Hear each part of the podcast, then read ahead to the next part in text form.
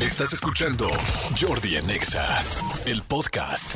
Y señores, este amigo, eh, tuvimos una entrevista bien interesante ayer en el canal de YouTube, ¿no? Sí, se publicó el día de ayer eh, en la tarde eh, los rulés.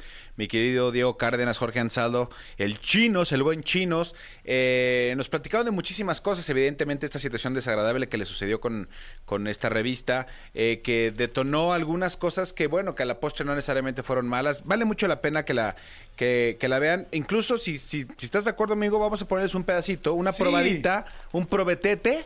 Un y, probete. este, para que vean de qué se trata y regresamos. Perfecto, a ver, escuchen. Diego y mi querido Chinos de los Rulés.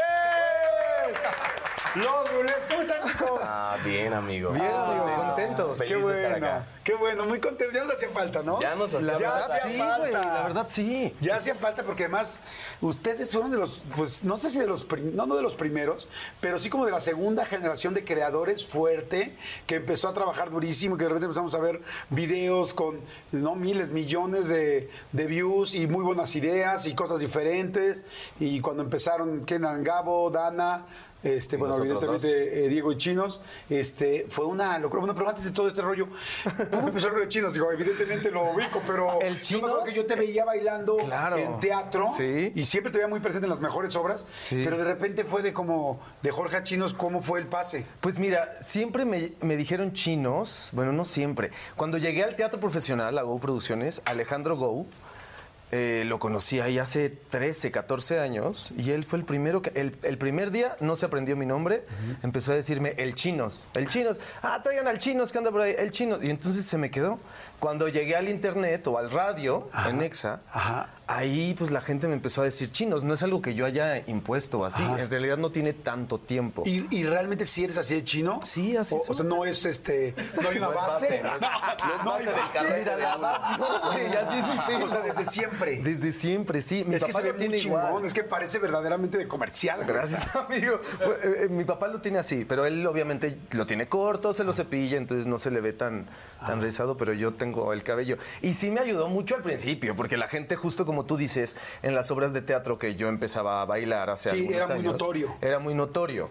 Y me iba bien, fíjate, llamaba la atención de los productores, de la gente que escogía los bailarines por el cabello. Y ya después obviamente iba pasando todos los filtros. Claro. Pero dicen que cuando vayas a un casting lleves algo, ¿no? Que llame la atención, Claro. que tengas una característica para lucir entre tantos. Y además, los castings de bailarines, que a veces van 800, por ejemplo, yo hice casting para Hoy no me puedo levantar la primera temporada de Ajá. Alejandro Gou, éramos 800 hombres 800. audicionando. Sí, es una ¿Qué, locura. que el ensamble terminó siendo de cuántos, como de 15? Son 20, 20. ¿no? Son 20. 7 y 7 titulares y 3 y 3 suplentes. Yo me quedé dentro de los suplentes. Ok. Dentro de esos tres suplentes. ver, pero nada más, es que imagínense nada más esto. Ahorita ya vamos a dar oficialmente el banderazo, pero imagínense nada más esto.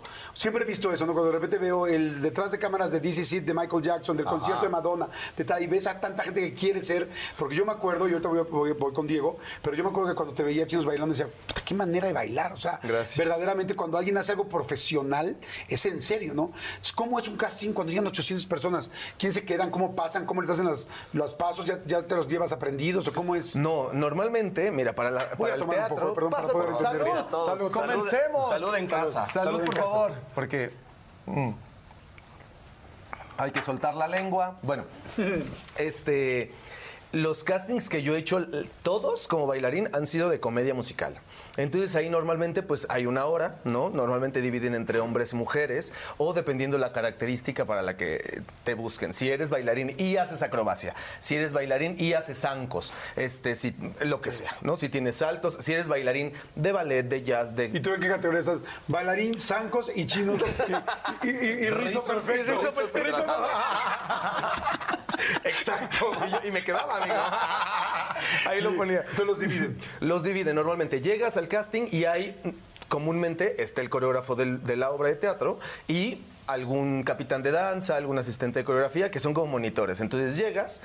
eh, te registras, tienes que calentar tú solito normalmente si es que el coreógrafo no quiere ver el calentamiento, tú calientas, estiras, todo estás listo y el coreógrafo llega y en un lapso de minutos, 10, 15 minutos, monta la coreografía. Pero montarla es me paro aquí, ahí están todos, véanme, ¿no? Bailan los monitores, esta es la coreografía, 5, 6, 7, 8, se monta y normalmente dicen vamos a pasar por grupos, dividen a toda la gente de de aquí para acá, bailenlo, de aquí para acá, bailenlo, unas dos, tres veces y listo. Y En realidad, para Solo mí... están viendo todos en grupo. Sí, después de En eso grupo. ya pasan en grupos pequeños y lo estamos viendo en el escenario. Lo difícil es aprenderte la coreografía, porque, por ejemplo, yo te puedo decir que soy un bailarín que no tiene buena memoria y luego nervioso, amigo, y te están montando los pasos y además hazlos bien, bien interprétalos, no le cuentes, sonríe, vete sabroso, infla el bíceps, to- todas esas cosas, pues los castings se convierten en algo muy pesado, al menos en mi caso para los bailarines. Mi problema siempre es la memoria en los castings, pero pues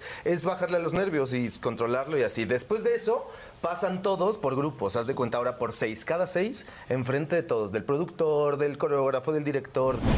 Pues ahí está, ahí está, este, pues es, son, la verdad, el Chinos y mi querido Diego de Los Rulés. Si quieren escuchar la entrevista completa, escúchenla hoy en mi canal de YouTube. Váyanse de volada a YouTube, nada más le ponen Jordi Rosado y ahí va a ser la más eh, actual, la más nueva. Y suscríbanse, suscríbanse al canal porque así les podemos avisar cada vez que hay una entrevista completa para que no vean puros cachitos, ¿no? Eso es bien importante, sí. Suscríbanse para irles avisando de qué se trata este rollo y sobre todo que las vean todas. Y pues se acabó lo que se vendía. Se acabó, señores, es lunes, vamos con todo, echarle todas las ganas esta semana. Este, sigan escuchando todo el día y sigan viendo el canal de YouTube y métanse también al podcast de, eh, eh, de Todo un Mucho con Martita y Gareda y un servidor. Y ya de ahí, pues bueno, hagan lo que quieran en la tarde. ¿no? Solo hay un lunes, así que aprovechenlo. Nos escuchamos mañana. Bye. Chao. Esto fue Jordi Rosado en Exa. Lunes a viernes de 10 a 1 de la tarde. Por Exa FM 104.9. Escúchanos en vivo de lunes a viernes a las 10 de la mañana. En Exa FM 104.9.